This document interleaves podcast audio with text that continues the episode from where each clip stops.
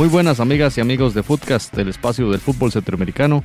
Les saluda José Soro y les doy la bienvenida al episodio 96. Y tenemos hoy la compañía de Randall Sánchez y Jonathan Corrales. Randall, bienvenido. Hola José, hola Jonathan, hola amigos y amigas de Centroamérica, gracias por escucharnos. Aquí muy emocionados en un episodio más. Bienvenido Jonathan. Hola José, hola Randall, eh, un placer estar de nuevo con, con ustedes y bueno, eh, como diría un famoso narrador de una televisora costarricense, a lo que vinimos. Ningún aficionado al fútbol quiere un 0-0, pero este 0-0 fue distinto, un partido con mucha intensidad y por supuesto que como hemos venido hablando, a estadio lleno un partido se vive y se disfruta y se sufre distinto a lo que veníamos viendo, la regularidad de estadios y gradas vacías, ¿verdad? Ahora, obviamente, los tintes del aficionado, los cánticos, las luces, hasta bengalas había en el Tiburcio Carías, le daban un sabor y una pimienta distinta a esta finalísima de Liga CONCACAF, la tercera de las ediciones de esta competición, y Saprissa venía con la ventaja del triunfo 1-0 en la ida con gol de Venegas y logró el empate a cero en el Estadio Nacional en Tegucigalpa.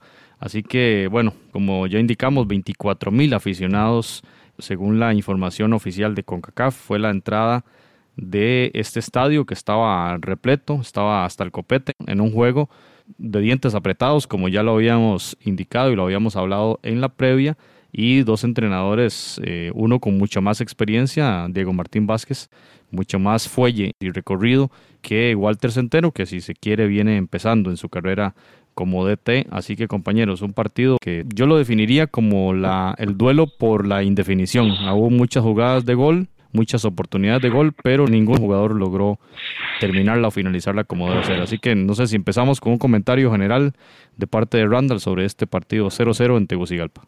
Eh, sí, José, creo que eh, tuvimos la misma lectura del partido, o sea, un juego que se caracterizó por la falta de definición, pero también que fue un, partido muy emocionante. En el episodio anterior, eh, vos me preguntaste, por ejemplo, que cuáles jugadores iban a ser, tenían que ser determinantes en cada equipo y yo te mencioné Angulo, eh, Bolaños y Barrantes. Principalmente eh, Bolaños y Barrantes eh, tuvieron un juegazo. Sabíamos que Saprisa, si, si quería eh, hacerle daño al Motagua, tenía que hacer un juego muy bueno en media cancha. A partir de ese juego de media cancha, de recuperación y de toque de balón, fue que, digamos, de alguna otra manera tomó el control del juego. También eh, lo comentamos los tres eh, en ese episodio previo, en la previa de este encuentro, de que, de que el Motagua se iba a ir adelante. Y en efecto, el Motagua se fue adelante. El Motagua se fue impulsado por el factor anímico de, su afición, pero el juego que hizo esa prisa de, control, digamos, muy, muy serio media cancha, le fue bajando el ímpetu al Motagua y lo fue enredando al punto que el primer tiempo fue totalmente ganado por el Deportivo Saprissa con un control absoluto, avasallador y dominante, que fue de alguna otra manera eh, contrarrestando ese factor anímico que podía tener extra en Motagua, ¿verdad? Y que de alguna otra manera yo siento que confundió a sus jugadores. Eh, yo no yo no considero que, que, Diego Vázquez haya tal vez hecho un mal planteamiento táctico. Ahora Jonathan profundizará en eso, ¿verdad? Creo que fue el, factor anímico con que el jugador iba a eh, salir al, campo a, a buscar ese resultado se vio, digamos, de alguna manera sorprendido por, por la madurez deportiva de estos jugadores de prisa. Y sumémosle a un partido que también Randall llegó inyectado, ¿verdad? Quizás la diferencia, y yo también, y eso quiero resaltarlo porque yo insistí en las dos previas, Saprisa lleva ventaja. Y yo por eso de alguna manera me decepciona un poco en Motagua sabiendo la calidad de equipo que es, de que aún perdiendo 1-0 en esa ellos lo veían como negocio, o sea, entonces no arriesgaron, no, no presionaron, eh, estaban muy confiados de que lo iban a revertir en, en, Tegucigalpa y realmente de alguna otra manera podemos decir que también hay que reconocer la madurez del, del equipo de prisa de poder, digamos, enfrentar esa situación de desventaja, eh, la presión de un estadio, ¿verdad? Ya en el segundo tiempo, yo escuchaba a los comentaristas de ESPN que ellos decían que Saprissa se estaba defendiendo. Yo no creo que Saprissa se estuviera defendiendo, es que yo creo que el Motagua ya, digamos, entendió el juego de Saprissa y presionó un poco más en la cancha. Metió a este jugador que se llama el nombre. Martínez. Ajá, y el otro eh, eh, hizo dos cambios y realmente presionaron a Saprissa en media cancha al punto que un Barrante salió prácticamente cansado, ¿verdad? Entonces, ya Motagua, digamos, haciendo vale su localía y su. Crisanto, es jugador Sazo. Crisanto es un jugador Sazo. Entonces, ya digamos, de alguna manera, el Motagua contra el el, juego con que los fue sorprendido, presionó por las bandas, digamos, hizo un juego también de presión a la cancha y entonces de alguna manera logró encerrar también a esa prisa, porque también Motagua es un equipo grande y que también tiene sus argumentos. Entonces se volvió un juego muy emocionante en el segundo tiempo y yo creo que es de las pocas veces que puedo decir que un 0-0 que no aburre. Pero si hay un justo ganador, creo que Saprissa en términos generales, a pesar de que el Motagua equilibró en el segundo tiempo, aún así Saprissa tuvo opciones de gol muy, muy claras que también desperdició. Jonathan, y revisando las alineaciones de este partido en comparación con la fecha del torneo local, el Motagua usó prácticamente la misma alineación y casi que la misma también en el partido de ida contra Saprissa. Y en el caso sapricista lo mismo, ¿verdad? Eh, usó la misma alineación frente al Herediano y prácticamente solo Roy Miller fue la, única variante respecto al partido de ida. Así que, ¿qué podemos decir de estos 11 que presentaron tanto Martín Vázquez como eh, Walter Centeno?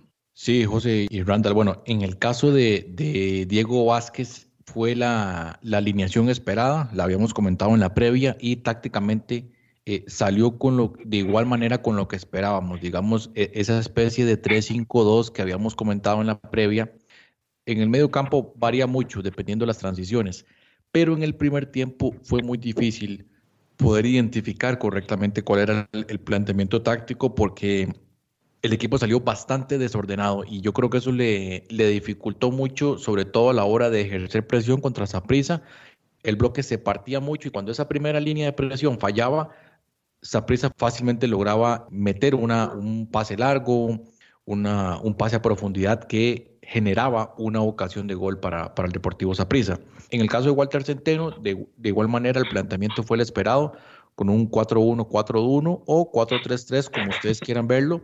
Básicamente es porque Barrantes está en el centro del, campo y, flanqueado por Johan Venegas y por el, jugador Marvin Angulo me parece que el planteamiento, y, igual como lo comentaba Randall, de prisa no fue un planteamiento defensivo, pero sí estaba jugando puesto con esa ventaja que tal vez me incluyo, no pensé que esa ventaja fuera a ser tan determinante, pero ya no, nos lo había comentado Randall que esa, esa ventaja iba a pesar y así fue. El cero al final del partido en términos generales, me parece que el empate es correcto, basado en las ocasiones de gol que tuvieron ambos. Lo que pasa es que para las ocasiones de gol, por lo menos dos goles en cada equipo debieron haberse anotado en el primer tiempo, sobre todo para Zaprisa, que tuvo ocasiones bastante claras y en donde el Motagua no se halló en el terreno de juego.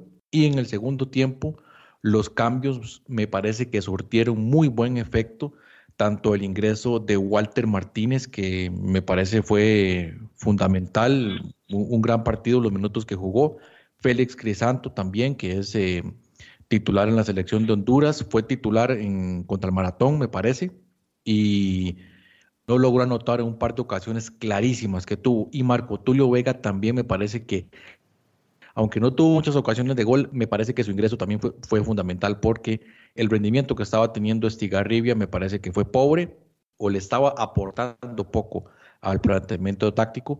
Y durante la transmisión yo pensé que el cambio lo iba a realizar por Kevin López, que iba a sacar a Kevin López y iba a meter a Crisanto.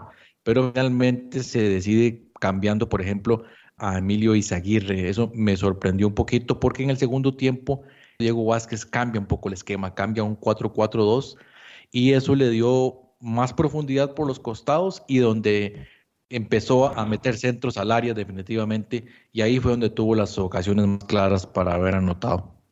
Bien compañeros, y un poco hablando de la estadística, vemos que el equipo del Motagua disparó nueve veces al arco, uno de ellos al palo, que fue en el último minuto, un cabezazo, que bueno, fue demasiada suerte del Saprisa que estaba sosteniendo esa intentona final del equipo del Motagua por llegar al empate en la serie, pero bueno, finalmente no se da. Tres disparos al arco, uno en el palo que ya comentamos y cinco afuera. Nueve remates en total del Motagua, 14 remates del Saprissa, nueve afuera, uno al palo, que fue un cabezazo de David Ramírez, y cuatro remates directos. Pero entre estos remates están algunos bastante flojos. Uno de ellos fue una buena intentona de Cristian Bolaños que se burla a dos jugadores, pero el remate fue de zurda y bastante débil pero que habla un poco también de lo que comentaba Randall, ¿verdad? De, de ese buen funcionamiento del Saprisa y lo que mencionaba también Jonathan, pero que los remates al final, y en el caso de Randa Leal, ahora que ustedes lo comentaban, me parece un jugador muy desequilibrante, pero que siempre busca el gol perfecto. Me parece que busca siempre el segundo palo y en el ángulo del arquero, como que no, no intenta otro, otro tipo de remate, ¿verdad? Más, más centrado, como que siempre le busca el palo y eso le impide muchas veces rematar dentro del marco. Muchos remates se le van anchos o se le van muy altos y por ahí creo que hay un, un problema de definición de Randa Leal que en los primeros minutos fue un jugador de demasiado desequilibrio. En el tema de posesión de balón, compañeros, 55% de pelota para el Saprisa y 45% del Motagua. Eh, disminuyó la posesión, el Saprisa tuvo 62% de posesión en la ida, pero era lógico que el Motagua iba a tener un poco más de minutos la pelota, pero en el tema de pases ahí vemos una diferencia muy notable. El Saprisa tuvo 61 pases menos que en el juego de ida, pero tuvo más efectividad en el pase. Tuvo 3% eh, más, un 90% en total y disminuyó por obvias razones, por los datos que hemos dado, la cantidad de pases incorrectos. Pasó de 29 en el partido de ida a 16 pases incorrectos nada más. O sea, 16 pases malos en 95 minutos de juego. Me parece a mí una característica muy interesante de un juego basado en esa posesión de pelota y unos datos muy buenos para el Deportivo Saprissa. Y del otro lado, del Motagua, vemos datos negativos. Más bien la efectividad pasó de un 78% en el juego de ida a un 71%. Hizo 20 pases incorrectos más el Motagua que en el partido en el Ricardo Saprisa. O sea, tuvo mucho más pases, 37 más que en el partido de ida, pero muchos más de ellos incorrectos. La posesión entonces fue una posesión en muchos casos infructuosa porque esos pases no llegaban a sus destinatarios. Y entre el principal jugador que realizó más pases incorrectos, Kevin López, que era una figura que veníamos hablando en la previa, ¿verdad? Que ha sido descollante en toda la temporada para el Motagua y en esta serie contra el Saprissa no ha jugado bien. En el partido de ida lo sacaron de cambio, ahora jugó los 90 minutos, pero de 32 pases, 19 correctos y 13 incorrectos. Me parece un dato bastante alarmante para un jugador que debía ser y estaba llamado a ser el jugador desequilibrante en el equipo del Ciclón y bueno, el rendimiento en pases bastante deficitario. Por el lado contrario, Marvin Angulo realizó 52 pases, 46 bien terminados y 6 apenas incorrectos. Ahí nos da este dato la característica del tipo de juego que desempeñaron ambos equipos. Y en resumen podemos decir que en el funcionamiento se basó en un pase o en una precisión de pase mayor del equipo sapresista y en mucha imprecisión de parte del equipo azul. Y por ahí el tema, quizá ustedes lo podrán analizar mejor, el tema de la presión puede haber incidido en eso y en el segundo tiempo pues la presión y el tiempo se lo va comiendo a uno y, la, la imprecisión empieza a aparecer más. Y antes de darle la palabra a ustedes, en el mapa de calor hay un dato muy interesante. Toda la zona media de esa prisa, tanto en el segundo como en el tercer cuarto de cancha, aparece en rojo. Es decir, hubo una amplia actividad del, del equipo morado en esa zona pero la zona defensiva, el primer cuarto de cancha, y la zona de ataque, el último cuarto de cancha, también aparecen con un verde claro y amarillo. Quiere decir que hubo presencia de todos los jugadores en gran parte del partido en todos los sectores de la cancha, del Saprisa. En cambio, el Motagua, en el sector derecho, aparece como si casi no hubiese habido actividad en ese lado. Y es justamente lo que anotábamos ahora de Randall Leal, que pasó gran parte del primer tiempo prácticamente sin, sin marca. No sé si ustedes notaban que Randall Leal recibía constantemente pases de la mitad de la cancha del Saprisa y estaba sin marca, estaba solo. Y luego le salían los centrales a marcarlo y se llevaba con una bicicleta en varias ocasiones y con buenos pases ahí filtrados a uno de ellos a Cristian Bolaños que casi es gol al minuto 5 si no me equivoco. Entonces, interesante cómo el mapa de calor también detecta eh, este tipo de comportamientos dentro del terreno de juego. Y bueno, Randall, para pasar a su nuevo comentario, hablando de ese tema de media cancha, usted avisaba en la previa que este iba a ser un partido clave para los mediocampistas. No sé si podemos revisar de nuevo ese comentario y, qué le pareció la media cancha del Saprissa y la media cancha del Motagua en este juego. Sí, José, es que, digamos, yo me basé eh, que en la percepción de los últimos tres partidos de Liga CONCACAF que hizo Saprissa, inclusive podemos incluir también el del, el del Herediano en la, en la semifinal contra el Águila de San, Miguel de Salvador, eh, Saprissa va, con ventaja a, San Salvador, entonces Saprissa también vuelve a hacer lo mismo, trata de, defenderse con el balón, desesperar al rival y ese fue el, partido que, que, intentó hacer, ¿verdad? Y le funcionó hasta que el, Águila hizo su gol, pero muy a final del, del partido. Entonces, digamos, contra el CAI, también Saprissa lo hizo. Saprissa sale con ventaja de Costa Rica y también hace un juego tal vez eh, también de media cancha, un juego de control de balón, muchas veces hasta aburrido, ¿verdad? En su momento, eh, tratando de contener un poco la presión del rival. Saprissa, digamos, no, no es un equipo que se arriesga a defenderse eh, como normalmente lo, lo, haría cualquier otro, otro rival, de defender y presionar atrás. Ellos tratan de defenderse con el balón. Contra el Olimpia hizo lo mismo, contra el Olimpia hizo lo mismo, solamente que este, en este caso el partido era de ida y también, digamos, nada más que no le salió, pero Saprissa, parece que la gente lo criticó, que no tuvo profundidad y toda la cuestión, porque Saprissa también intentó hacer un, partido de, manejo del balón, desesperar al rival, etcétera.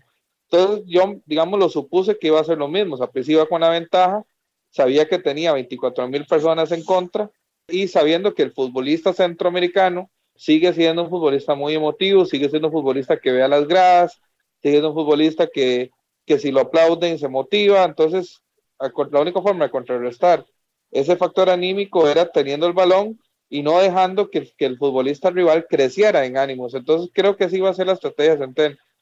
Creo que la diferencia de ese partido, el de Costa Rica, es que, digamos, el Motagua sí sale a atacar. Que no se notó en el primer tiempo eh, y que la gente dice es que esa prisa encerró el Motagua, no fue así. Motagua salió a jugarle a esa prisa, salió a atacar, salió a buscar ese empate, pero ya deja más espacios y, una media cancha que ese día llegó inyectada, llegó conectada, entonces le permitió también a un Bolaños, por ejemplo, eh, tener un poco más de libertad. Y Bolaños, para mí, el jugador del partido, ¿verdad? El más constante en los 90 minutos. Y por otro lado, un Randall Leal que ya encontró también más uno a uno con el, con el jugador que tenía de turno. Entonces fue que Zaprizo Zaprizo se vio mejor que en Costa Rica. Pero era porque ya en Motagua había levantado líneas. Jonathan, siguiendo el comentario de Randall, ¿cómo viste ese esquema táctico de Centeno? Porque habíamos hablado, ¿verdad?, la importancia justamente de la posesión y, de defenderse con la pelota y bueno, se enfrentaba a un equipo que ahora sí no se iba a encerrar atrás y que venía justamente como dice Randall a atacar y, iban a quedar espacios allí que bueno, como ya lo indicamos, eh, Randall Leal sacó bastante provecho de eso, incluso lo comentábamos con el tema de, Pereira que, que, es el primero de los castigados por Diego Martín Vázquez y lo, y lo saca ahora, pero ¿qué podemos analizar Jonathan? De ese esquema táctico que preveía usted y del funcionamiento del Deportivo Saprissa para este juego. Sí, yo creo que se empiezan a notar ciertos cambios en el planteamiento, sobre todo defensivo, digamos, en, el, en las transiciones defensivas del Deportivo Saprissa y coincido también con los compañeros de, de Café Fútbol, donde comentaban de que se empezaba a notar un poco la mano de Marco Herrera en la dirección técnica, porque se ve un equipo más equilibrado. Y concretamente lo digo con, eh, con un comportamiento que vi que usó eh, el cuerpo técnico de esa prisa contra Heredia, que en la transición defensiva cambia 4-4-2 para tratar de tener dos líneas bastante juntas en, ese bloque y dejar arriba ahí a Manfred Ugalde y a Marvin Angulo. Y en el segundo tiempo contra el Motagua volvió a hacer lo mismo, volvió a tener el mismo esquema. Y cuando reviso, digamos, el, el posicionamiento de otros jugadores como Michael Barrantes y Johan Venegas, ya se empieza a notar también este, este esquema, esta transición defensiva en donde Barrantes y Venegas juegan un poco más juntos, ya no estén separados como antes en ese tridente. Y por eso usted ve un jugador como Venegas que está por toda la cancha y termina el partido bastante agotado. Y en los contragolpes, que tuvo algunas ocasiones de gol, también llegaba agotado al, al marco. Y creo que no, eh, no, logró prender el balón de, de, forma correcta. En entrevista posterior al partido, él dice que estaba, que estaba, un, poco, estaba un poco tocado, digamos, estaba un poco lesionado de un, de un golpe, pero yo sí creo también que definitivamente el peso del partido le, le fue afectando. Mientras que otros jugadores, por ejemplo, como Cristian Bolaños, el otro día lo comentaba Randall, puede ser uno de los jugadores más, más viejos, pero el tipo corrió como si fuese un, un veinteañero y corrió todo el partido. Y cosa que no venía ocurriendo tal vez eh, a inicios de la temporada, es decir, eh, Cristian Bolaños también ha mejorado su rendimiento. Y el caso de Randall Leal, yo coincido con ustedes, un partido muy bueno de parte de Randall Leal, otro jugador que tiene tres pulmones y corrió igual todo el partido. Lamentablemente, pues a nivel de, definición le falta un poco o en este partido no tuvo la suerte. Puede ser que la cancha algo haya, influido. Recordemos que, bueno, hubo un tema ahí con el, tamaño del césped que estaba un poquito más alto. Pero bueno, al final de cuentas, a mí también me parece que, el partido de Randa Leal fue, fue bueno. Y eh, en el caso de Manfred Ugalde, pues eh, un partido tal vez un poco más discreto. Por supuesto que era un planteamiento donde iba a tener muchísimo eh, desgaste y por ese, por ese motivo fue, fue sustituido en el segundo tiempo. A nivel defensivo, eh, algo que había destacado ya en otras ocasiones, como lo de Alexander Robinson, lo de Audrey David, eh, jugadores que fueron pilares en, la semifinal y, y, en el partido de ida. En este partido tal vez fallaron un poquito más de lo que, de lo que veníamos comentando les cabecearon algunas pelotas ahí en el área, eh, por ahí eh, el mismo Moreira les ganó una, unas pelotas por arriba, por el aire, pero además de eso creo que pues un, partido bueno y que como les decía, Saprisa empieza a cambiar un poco ese esquema y los rivales de, de esa prisa ya tienen que estar tomando nota de esta situación. Bueno, Jonathan, un saludo a los compañeros de Café Fútbol, Leonardo Pandolfi y compañeros y yo, yo la compro. Ese cambio de Giancarlo Agüero, yo también le decía a un compañero sapricista que estábamos viendo el partido juntos, eso es un cambio no de Paté, sino de Marco Guerra. O sea, así lo, así lo veía yo, porque venía hace rato cansado Marvin Angulo, pero en otras circunstancias el Saprisa no haría un cambio de ese tipo, con un esquema más, más defensivo si se quiere, y que ya, como usted lo indicó, se había implementado anteriormente en algunas, digámoslo así, experimentos en el torneo local. Y bueno, ese cambio tardío también de, Michael Barrantes, agotado, como lo mencionaba Randall, también obedece a, la cantidad de kilómetros que se, que se corrieron. Lamentablemente los datos que, que da CONCACAF no dan tanto detalle, ¿verdad? Data Factory, cuántos kilómetros recorrieron, pero fue un partido demasiado desgaste. Recordamos, y, repito, lo, de, lo del mapa de calor da cuenta de que esa prisa estuvo en, todo, en toda la cancha. Y bueno, Randall y Jonathan, vamos a escuchar ahora a nuestro compañero Julio César Cruz, periodista de Diario 10 de Honduras, sobre el análisis que tienen desde Tegucigalpa sobre este resultado en el que Motagua empata cero y que Saprisa resulta campeón de Liga con CACAF. Así que escuchamos a Julio César. Hola, ¿qué tal amigos? ¿Cómo están? Un gusto siempre compartir con ustedes. Un saludo aquí desde eh, Diario 10 en Tegucigalpa, Honduras. Eh, que analizar de esta final de Liga con CACAF en la cual Saprissa se llevó el título, pues en primera instancia mencionar y felicitar a todo el sapricismo y resaltar eh, a mi criterio el hecho de que Walter el Pate Centeno le ganó tácticamente el duelo a Diego Martín Vázquez. Se lo ganó, eh, la verdad que nosotros consideramos que lo maniató una buena parte, si no es que es una tercera parte del juego, lo dominó el, el conjunto Saprisa y por ello es que todo el primer tiempo pues ellos tuvieron el balón. Yo sinceramente no pensé que Saprisa iba a jugar tan bien acá en cuanto a la tenencia de balón, oportunidades de gol.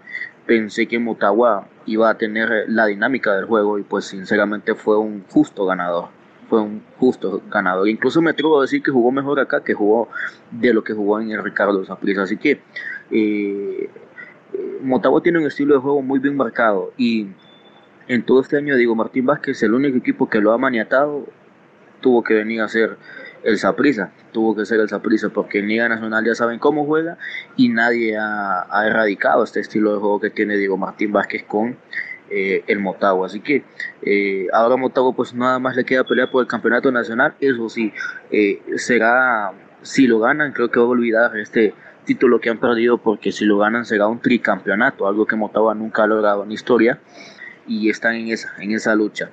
Creo que este puede ser un golpe anímico, pero que al mismo tiempo les puede ayudar a sacar adelante lo que es el campeonato nacional. Yo la verdad que solamente tengo elogios para un Saprisa que tácticamente pues le ganó el duelo a Motagua, lo maniató en su casa, no lo dejó jugar. Unos que 20 minutos fue lo que Motagua dominó, pero de ahí lo demás del encuentro lo dominó el, el Saprissa. una buena final, la verdad que son de esos 0 por 0 que, que no aburren, que son muy entretenidos. Así que felicitar al sapricismo, a los amigos ticos y pues nos seguiremos viendo más adelante en eliminatorias y en, instancias de torneos de, de CONCACAF. Bien, muchas gracias a Julio por su análisis y bueno, Jonathan, quiero preguntarle de vuelta a usted el tema de, de, esto, de este comentario que hace Julio sobre un triunfo táctico de Centeno por, sobre Diego Martín Vázquez. Entonces, ¿cómo ves esta posición de Julio César? Si lo ponemos en balance, creo que sí. O sea, al final de cuentas, eh, Centeno gana el, la batalla táctica. Sin embargo, bueno, y sobre todo, creo tal vez no por el partido de ida, donde estuvo muy parejo, un partido parejo y, cerrado de pocas ocasiones de gol, pero en este, en este partido de vuelta sobre todo a mí me parece que el planteamiento no fue plasmado correctamente, sobre todo en el primer tiempo, por lo cual el Motagua pierde prácticamente 45 minutos muy valiosos para haber eh, generado muchísimo más peligro al marco de, defendido en este, en este partido por Aaron Cruz. Y en ese aspecto entonces sí me parece que es correcta la apreciación de que Centeno gana el duelo táctico. Hace unos días escuchaba un comentario del entrenador de Guadalupe, de aquí de Costa Rica y, Heiner Segura. De Heiner Segura, sí. Eh, terminando el, partido contra, contra San Carlos, eh, él hace un comentario y me parece muy atinado y dice que el fútbol, usted puede tener muchas tácticas y como diría Roberto Martínez en la pizarra, yo nunca he perdido un partido, pero al final de cuentas el fútbol sigue siendo de jugadores y los jugadores son los que toman las decisiones dentro del terreno de juego y sí, el técnico puede influir en, esos aspectos.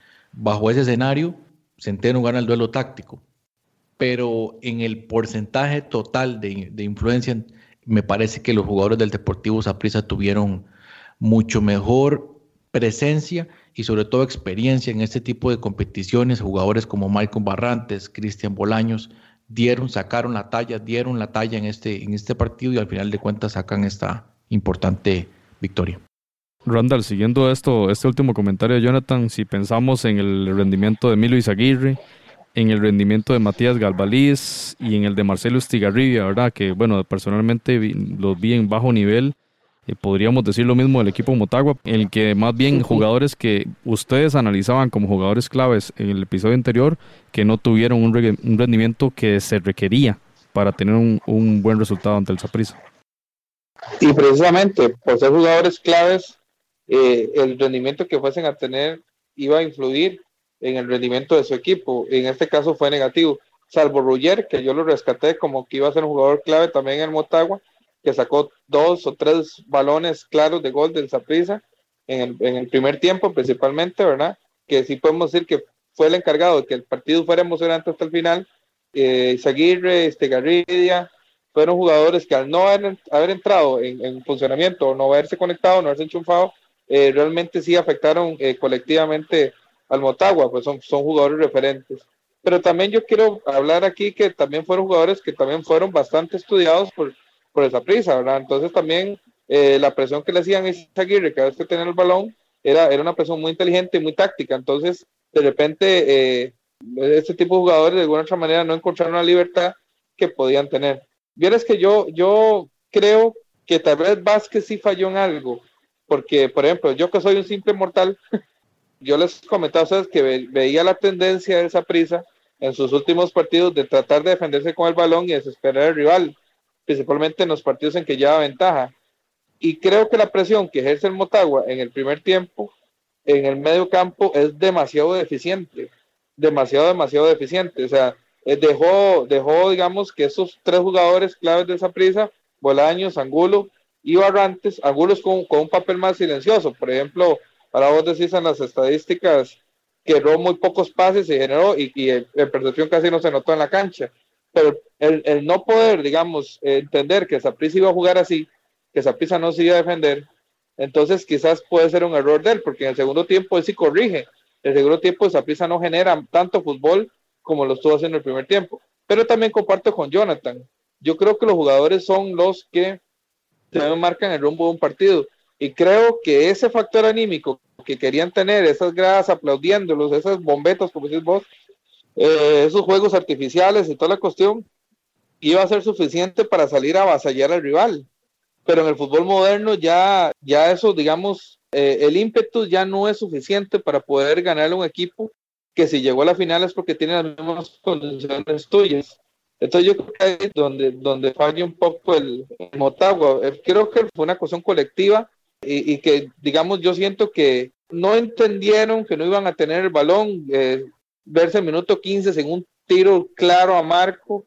Entonces yo siento que ahí fue donde el, factor emocional le afectó al, al, equipo. Y usted lo veía, veía también a Diego Vázquez en las tomas que le hacían, él también se veía nervioso, se veía preocupado, se veía conversando mucho con su asistente. Entonces eso habla que tal vez el partido que ellos imaginaban estuvo muy lejos de lo que sucedió en la realidad.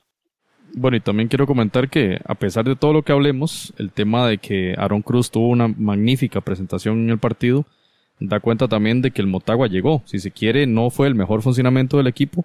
Eh, sí hubo un empuje final, especialmente de, Marco Tulio Vega y Crisanto cuando entraron, y Martínez en esa última jugada que prácticamente se burló a toda la defensa por el sector izquierdo de ataque del equipo de Motagua y vino el centro para el cabezazo, creo yo que fue de Moreira, si no me equivoco, que pega en el poste.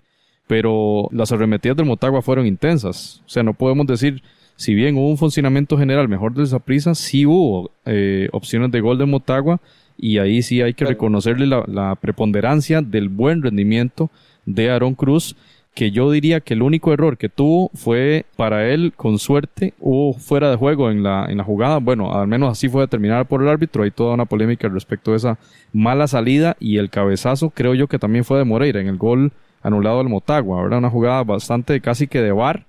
Pero sí, el único error grave que tuvo Aaron Cruz se quiere, pero el resto de intervenciones fueron muy oportunas. Hay varias de Crisanto, incluso barriéndose, incluso haciendo achiques al cuerpo prácticamente, que las pelotas le pegaban en el cuerpo y, y luego un cabezazo también de, creo yo, de Stigarriba y otro de Moreira. O sea, hubo una actuación bastante completa de, de Aaron Cruz, muy distinta al resto de actuaciones en la campaña, tanto de él como de Briseño, ¿verdad? Que ha sido, como, como lo hemos indicado, tema de, de mucho cuestionamiento, el tema del, del rendimiento. Sí, Randall sí, yo, yo sí quiero, y aquí ya quiero salirme un poco de lo políticamente correcto.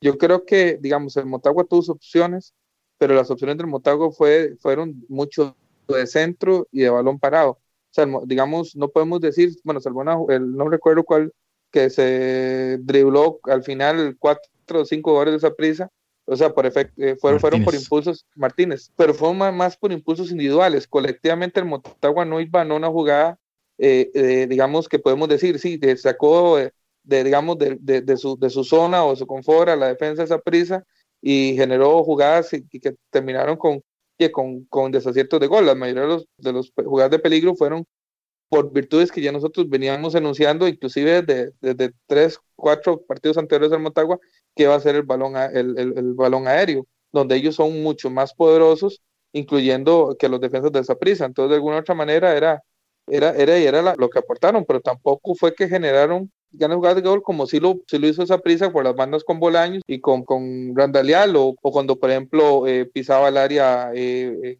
eh, Marvin Angulo o cuando entró David Ramírez que si hubo dos, tres, cuatro, cinco pases inclusive una jugada que bota Venegas muy clara frente al portero eso viene también de, de una jugada colectiva de cuatro o cinco pases entonces yo sí siento que hubo diferencias ahí Jonathan, Saprissa le hizo 6 al Belmopan Bandits, 2 al Águila, 4 al CAI, 4 al Olimpia y el gol de Venegas contra el Motagua. 17 goles en 10 juegos y recibió apenas 8 goles. ¿Es justo ganador de la competición el Saprissa? Sí, me parece que sí, indiscutiblemente un justo ganador y en el balance también a nivel de jugadores, en el rendimiento individual también me parece que saca una muy buena, una muy buena tarea y para mí, ¿verdad? Indiscutiblemente, a mi criterio, el jugador del, torneo, Johan Venegas, que definitivamente es, probablemente el, jugador más influyente del Saprissa en el campeonato local y también en esta liga con CACAF. Ahora sí, hay que verlo ya el próximo año, si es que se mantiene en Saprissa, ya jugando contra equipos de, de, mayor, de mayor rango. Además de Johan Venegas, ganar el mejor jugador del campeonato para la CONCACAF, también se lleva la bota de oro como el jugador con más anotaciones. Hablábamos en, el podcast anterior de que también había sido el jugador que más remates a Marco había tenido en el torneo, por lo tanto, pues ahí esto da una indicación clara de que no todo es cuestión de suerte.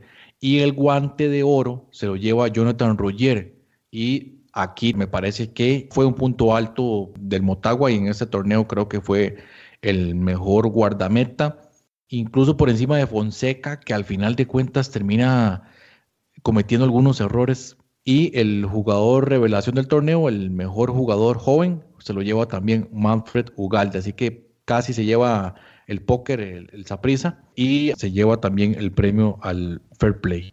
Me parece muy eh, justo lo de Jonathan Rugger, porterazo realmente el del Motagua. Y bueno, hablemos de ese 11 ideal, del equipo ideal de la CONCACAF, que ahí sí hay bastante polémica, ¿verdad? Vamos a mencionarlos. El portero Jonathan Rugger, ya todos creo que estamos de acuerdo con eso.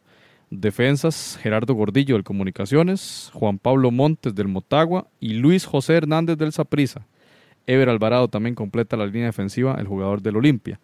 En la mitad de la cancha, Marvin Angulo, Marvin Monterrosa, Matías Galvaliz, y arriba, Manfred Ugalde, Johan Venegas y Jorge Benguche. Randall, ¿qué le parece este once ideal?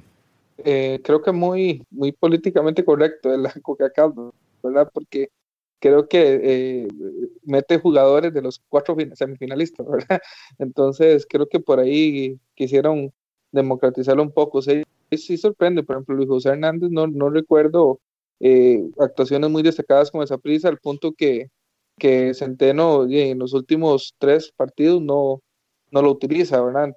Pero sin indudablemente un jugador, como vos lo dijiste, Ruggeri es un arquerazo, creo que es un, un portero eh, que digamos fuera de serie y creo que es la madurez de él, porque es un jugador eh, maduro ya, ¿verdad? Es, eh, ha sido fundamental. Y creo que sí comparto con, con este delantero Benguche, independientemente si el, si el Olimpia no llegó a la final, Benguche es un delantero bastante poderoso y fuerte y creo que marca, marca tendencia y, creo que lo vamos a ver, nos lo vamos a topar muchas veces en otras instancias. Entonces, en términos generales, este jugador Monterroso creo que es el de la Alianza, ¿verdad?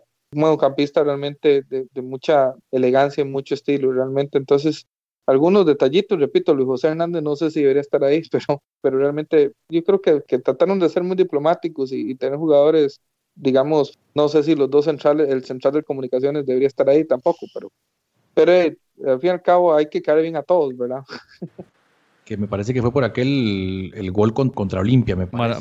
le anotó al Maratón y al Guastatoya. El partido contra el Maratón, sí, claro, ahí fue fundamental. Pero lo que pasa es que, claro, como van quedando fuera en el torneo en, fases más atrás, entonces es difícil medirlo con tan pocos partidos en relación a, a lo que vimos, por ejemplo, de Jorge Benguche pero sí, lo de, lo de Luis José Hernández, yo no sé de dónde se lo sacaron. Ahí, ahí sí no, no lo sé. Y hay gente que se queda por fuera, por ejemplo, para mí, Denil Maldonado, o sea, lo, sigo, lo, lo, sigo alabando, le sigo echando miel, como decían antes. Otra fichita. Me parece, una fichita, o sea, este, este muchacho definitivamente eh, muy bueno y contra Zaprisa se la rifó, en una jugada se la rifó porque ya el Motagua quedaba defendiendo, como dicen, con el Espíritu Santo y llegó y cortó, cortaba el juego. Eh, y, creo que fue fundamental. Luego, bueno, eh, además de Monterrosa, bueno, el, el, aporte de Narciso Orellana me parece que también tuvo una participación destacada en esta competición. No, no sé, por ahí pienso que tal vez no, no concuerdo del todo con ese once ideal. Yo tampoco con Luis José Hernández. Eso, creo que jugó contra el Águila, nada más. Habría que revisar los datos, pero no recuerdo otro partido. Y Randall, ¿a quién hay que poner ahí de, portero suplente en, esa, en ese 11? Eh, me gusta Fonseca, el Olimpia, a pesar de que en el último partido contra, contra el Saprissa sí presentó algunos errores, lo vi contra, eh, contra el, equipo de Canadá, eh, lo vi contra, contra el, Comunicaciones, o sea, es, un portero de, mucha calidad. me gustó también el portero de la Alianza, creo que es un portero que también tiene un perfil. García, sí. García también muy bueno. No hablaste, de Benji, Benji Villalobos, del Águila. Ah, Benji, sí, lo que pasa es que Benji Villalobos, se fue muy rápido. O sea, jugó dos partidos. Y si el Águila no, no, no, digamos, no se hubiese topado con Zaprisa, hubiera tenido otro rival, y el Águila crece porque el Águila es un equipo muy bueno. Lo que pasa es que también dieron su regreso a las, a las competencias internacionales, muy probablemente Benji Villalobos hubiera notado más pero algo tiene Benji Villalobos que ni siquiera la selección de Salvador lo convocan. Entonces, eh, no sé qué, qué estuvo, estuvo, convocado durante un tiempo, pero sí, ya, ya ha quedado por fuera. Otro jugador, eh, José Randall, eh, Lombardi, del Comunicaciones, me parece que estuvo, ah, hizo buen torneo. Gente que se queda por fuera. Omar Brownie. ya me extrañaba que no lo hubiera dicho. Yo sé que, vos lo estás colocando y toda la cuestión, pero el problema de Brownie fue esa expulsión contra sí, que le, restó el, el, protagonismo, porque si Brownie hubiese jugado de vuelta, muy probablemente eh, hubiese metido en, problemas a la defensa de esa prisa, pero para mí Brownie es uno de los mejores delanteros que he visto y no, y, o sea, será comprado a Jonathan. El mejor partido de la competición, ese Saprisa 3, Kai 2, ¿Están de acuerdo o hay algún otro que fue mejor que ese juego? Hay varios, digamos. El partido eh, del Saprissa Olimpia no hay que descartarlo. Realmente fue un, juego, digamos, eh, realmente de, Champions League. Entonces, eh, yo creo que, entre esos dos puede estar, digamos, la, la disputa entre los partidos más intensos. Sí, yo, yo votaría por ese Saprissa Kai. Me parece que ese, ese 3 a 2 es el partido del, de la temporada y bueno, por emoción definitivamente es Deportivo Saprissa Olimpia, una remontada histórica. Sí, yo ahí incluiría en la lista el Comunicaciones 1, Maratón 1, ahí que, que dio el, pase de comunicaciones a la, a la ronda de octavos, que también fue bastante emocionante. Pero sin duda que esos que ustedes mencionaron fueron, fueron mejores. Y ojalá que hayan mucho mejores en la próxima edición de este torneo, que yo creo que ha ido subiendo de nivel cada año, cada edición, compañeros. Inclusive yo podría meter en la lista eh, esta final, a pesar de que fue un 0 a 0, porque una de las cosas que nosotros tres hemos criticado de estos partidos desde que empezamos eh, eh, a ver las etapas previas es que los, los equipos de CONCACAF no mantienen el ritmo los 90 minutos, los equipos de Centroamérica, perdón. Entonces teníamos partidos que iban muy buenos, por ejemplo, el Olimpia, el, el, el Olimpia Comunicaciones, fue muy bueno, pero se cae el Comunicaciones en el segundo tiempo y el partido se vuelve aburrido, por ejemplo cambio que esos tres partidos, porque incluyó la final, la atención se mantuvo los 90 minutos, o sea, se sostuvo los 90 minutos, por eso es que yo los veo partidos diferentes, pero hubo partidos con primeros tiempos muy buenos o segundos tiempos muy buenos. El de San Carlos, por ejemplo, contra la Alianza, el segundo tiempo fue muy bueno, por ejemplo, pero solo fue un tiempo, nada más, o sea, es que estos dos fueron los 90 minutos, esos tres fueron los 90 minutos y a todo vapor. Así es. Bueno, aquí pasamos a dar un dato de nuestro amigo Gerardo Coto Cover, el zar de las estadísticas, quien publicaba en su cuenta de Facebook el top de equipos con más torneos internacionales en CONCACAF, reconocidos como oficiales y avalados. Y el Saprissa con este título de Liga CONCACAF llegó o alcanzó al América. Ambos equipos con 10 torneos internacionales. El Olimpia está en la tercera posición con 7 torneos. Y luego allí aparecen de equipos centroamericanos Alajuelense con 6 y el Municipal de Guatemala con cinco y más abajo el Comunicaciones con tres torneos internacionales. Y en el palmarés del Saprissa, esos 10 torneos son las tres Copas de Campeones de CONCACAF en el 93, en el 95 y aquella final que le ganó a Pumas en el 2005. Y los cinco torneos de UNCAF en el 72, 73, 78, 98 y 2003. Ahí se suman torneos de la Confraternidad Centroamericana, eh, Grandes de Centroamérica y el torneo UNCAF. Ahí van esas cinco copas. Se suma a esta liga CONCACAF 2019 y a la una Copa Camel, que si bien no era oficial organizada por CONCACAF, sí ha sido avalada por la Confederación. Y ahí están los 10 torneos de, del palmarés internacional del Saprissa, que se suman a los 34 títulos del monstruo morado en la primera división de Costa Rica.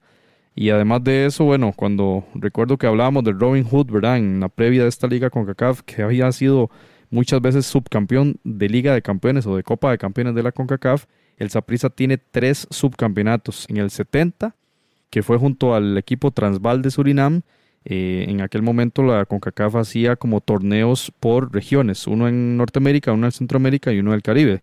Saprissa fue el campeón de Centroamérica el Transval de Surinam, el campeón del Caribe, y Cruz Azul fue el campeón de Norteamérica. Iban a hacer una triangular y finalmente por cuestiones de logística y otros elementos eh, no se jugó la triangular y el equipo entonces del Cruz Azul resultó campeón de la Liga de Campeones en el 70.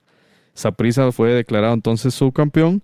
En el 2004 recordemos aquella final contra la Juela, que creo que fue una goleada en el Alejandro Morera Soto, eh, campeoniza a la Juelense en CONCACAF, Saprissa entonces subcampeón, y en el 2008 la última eh, final a la que acudió un equipo centroamericano, si, no me equivoco, a esta Copa de Campeones que ahora es dominada en absoluto por los equipos de la Liga MX. En aquel momento, en el 2008, pierde una final contra Pachuca. Después de esa final, pues hasta ahora llega nuevamente a una final, en este caso contra Motagua y la gana, así que 10 copas internacionales eh, para el Deportivo Saprissa. Jonathan, ¿qué apreciación tiene sobre este palmarés que tiene el equipo del Saprissa? Sí, creo que queda totalmente claro que a nivel histórico el Deportivo Saprissa es el, mejor equipo de Centroamérica y incluso en CONCACAF creo que le hace, le hace pelea ¿verdad? A, los, a los máximos ganadores de estas competiciones de CONCACAF. Tal vez en el caso de México se diluye mucho o, se divide entre los diferentes clubes. Entonces México tiene muchos torneos, pero dividido entre, entre muchos, muchos clubes.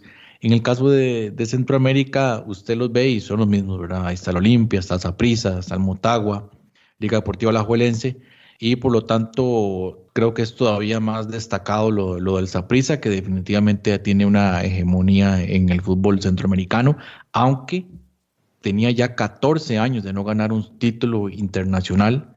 De hecho, compañeros, tenía una trivia para ustedes hoy, se me volvió a olvidar. Eh, hay cuatro, cuatro miembros del cuerpo técnico de Saprissa que estuvieron también en el 2005. Entonces, la, la trivia era que si podían adivinar quiénes eran esos cuatro miembros del cuerpo técnico y un jugador. Randa la sabe, eh, puede ser que Randa la sepa. Si, se la, si la sabe, ahí la puede tirar. Pero sí, hay tres miembros del cuerpo técnico y un jugador activo todavía. La, Potter, a ver si. Dale. Eh, bueno, Centeno, obviamente. Eh, Porras. Y no sé si Marco Herrera. No, pero va bien. Y Bolaños como jugador y Barrantes. Bolaños está bien. Queda uno. Sí, hay, hay que dar la trivia. El, nuevo director deportivo. Víctor Cordero. Víctor Cordero. Se la ganó, se la ganó, se la ganó. Compañeros, una pregunta. Michael, Michael Barrantes estuvo en aquel Punta Arenas que fue campeón de la UNCAF contra el Olimpia. Sí. Sí, sí. Bueno, eso es bastante importante entonces para eh, este título también para Barrantes, que la verdad que se lo merece, ¿verdad? Bueno, ¿cuántos años tiene él? Y, ahí sigue activo y, sigue en, uno de los clubes más grandes de Centroamérica y, sigue ganando títulos, que es lo más importante, ¿verdad? Por, eso, José, yo, yo cuando hablaban, por ejemplo, que la experiencia de Vázquez en tantas finales pero los jugadores de Saprissa son jugadores eran muy experimentados, ¿verdad? Por ejemplo, Barrantes gana su segundo título internacional, pero digamos ya jugó con Punta Arena, ya supo lo que era enfrentarse al Olimpia en el, en el Nacional de, de Tegucigalpa, eh, Bolaños, o sea, digamos Angulo, que estuvo hasta en, hasta en Australia jugando, o sea, entonces sí, sí tiene un equipo, digamos, para competirle al Motagua, a pesar de la experiencia que tenía el cuerpo técnico, los jugadores como en finales, también tiene un equipo curtido. Y eso que haces vos, por ejemplo, del Palmarés de Saprissa, eh, yo creo que sí es importante. La historia sí juega, los equipos grandes se van forjando con base a su historia y, esa historia que se convierte en una cultura. Entonces, por ejemplo, eh, aquí lo vemos en Costa Rica, o sea, descartar a Saprissa y hay la, una famosa frase que dice que no se repartan nada mientras Saprissa está vivo, ¿verdad? Es, es, una frase, digamos, de batalla que utilizan muchos los sapricistas en Costa Rica cuando van a jugar una final y el equipo no va favorito. Entonces, de alguna otra manera, sí, sí hay que respetar mucho esas, esas historias esas, esas jerarquías de los equipos porque se han ido ganando. Quizás el único lunar que los aprecistas lo han querido, lo han querido ocultar, lo han querido minimizar, pero el, único torneo de CONCACAF que posiblemente les pudo haber dolido más fue el haber perdido contra su archirrival, la Liga Deportiva Laguanense, y Máxime, que es una una final que yo dudo mucho que a nivel de CONCACAF se vuelva a repetir. Entonces quizás ese es el único lunar dentro del palmarés del Saprissa, que ha sido un palmarés muy rico, pienso yo. Bueno, y tras la victoria del Saprissa vinieron reacciones internacionales en redes sociales y para mencionar algunas de ellas, el Club León felicitaba al Saprissa y por supuesto, gracias a que Joel Campbell, también ex morado, está en las tiendas del Club eh, León de la Liga MX. Fernando Palomo, reconocido relator de fútbol de ESPN, daba las felicidades a los aficionados del Deportivo Saprissa. Exjugadores como Kendall Waston, también ahora en la MLS, daban la felicitación al club morado. Didier Drogba, que felicitaba a su ex compañero de club, Johan Venegas, tras eh, recibir también esas condecoraciones individuales de Balón de Oro y el Botín de Oro en esta liga con CACAF. Y bueno, muy interesante también la deportividad y eso hay que reconocerlo bastante del Fútbol Club Motagua, que en redes sociales felicitaba al Deportivo Saprissa y le deseaba éxitos hacia futuro por la obtención de esta liga con CACAF 2019 y luego Saprissa también le daba una respuesta bastante deportiva y eso la verdad que es lo que debería hablarse después de los partidos y no de los problemas en la tribuna y personas heridas y demás. Así que bastante bien este acto de deportividad de parte del club hondureño. Y por supuesto la que causó más revuelo fue la declaratoria de la cuenta del PSG en español de las felicitaciones al Deportivo Saprissa y bueno, ponía la foto de Navas ahí con un fondo del logo del Paris Saint Germain en color morado y bueno, ahí se agarraron los apricistas para hacer bastante fiesta de eso. ¿ah? Jonathan, ¿viste esa, esa publicación? Sí, correcto. Eh, pues muy interesantes las reacciones, creo, ¿verdad? A nivel, a nivel internacional, lo que da cuenta también de lo que, de lo que está moviendo en las redes sociales el fútbol de Costa Rica, que ya lo decía el presidente de la FIFA, que aquí en Costa Rica estamos loquitos por el fútbol. Así lo dijo.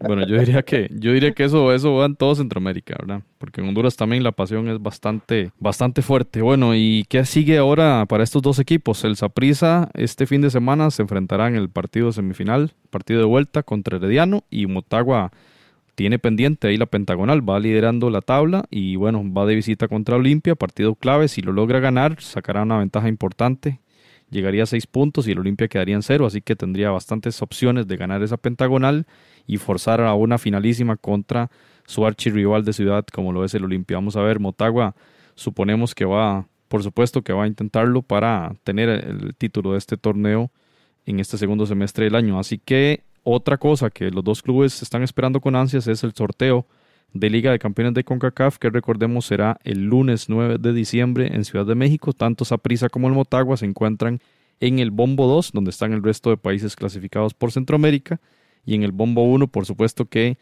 toda la, la cuestión que ya conocemos de la equidad y la justicia dignas de la CONCACAF, todos los clubes MLS y Liga MX en el Bombo 1, así que ya veremos y eso será uno de los episodios del mes de diciembre de Footcast, donde hablaremos de cómo quedaron estas llaves que se jugarán en febrero de la Liga de Campeones de la CONCACAF. Así que esa será la, agenda que les resta por este año 2019 a estos equipos finalistas. Así que un buen, un buen torneo, realmente considero que ha sido esta Liga CONCACAF en otro episodio analizaremos el año fútbol 2019 y ahí podremos hablar un poco más de este torneo. Y vamos a cerrar este episodio con el tema de las fichitas, en el que, bueno, tanto Jonathan como mi persona dábamos la fichita al Motagua para ganar este partido y Randall Sánchez, pues el empate. Así que Randall se lleva el punto, se lleva el acierto final en el último partido del, del torneo de las fichitas que dictamina que Jonathan es el gran ganador. Así que si van a apostar por fútbol,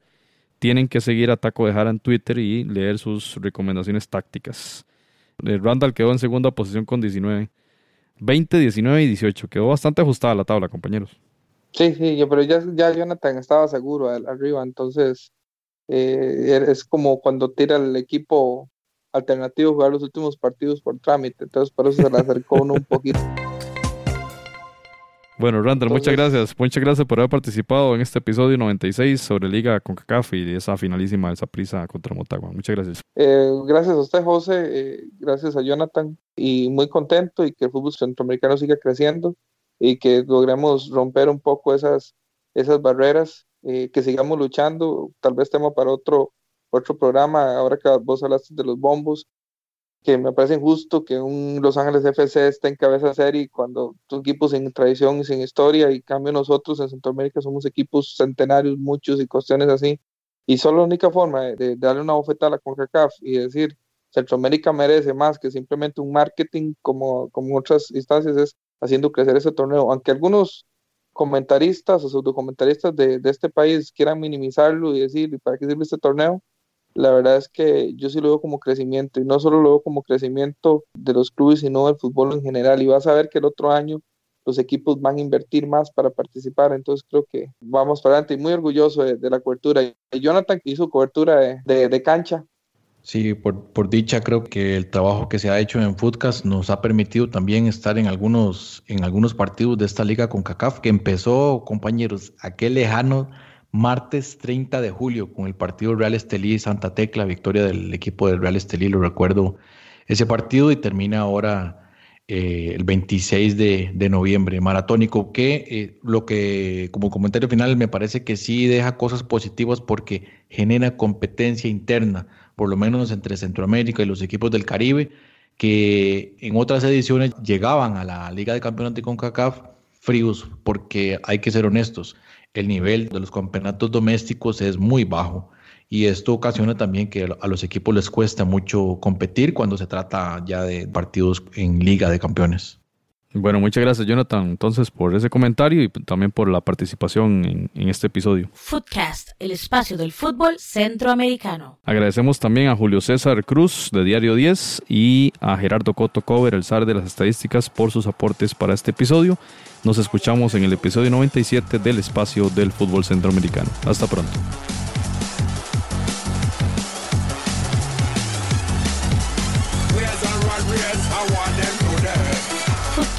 El espacio del fútbol centroamericano.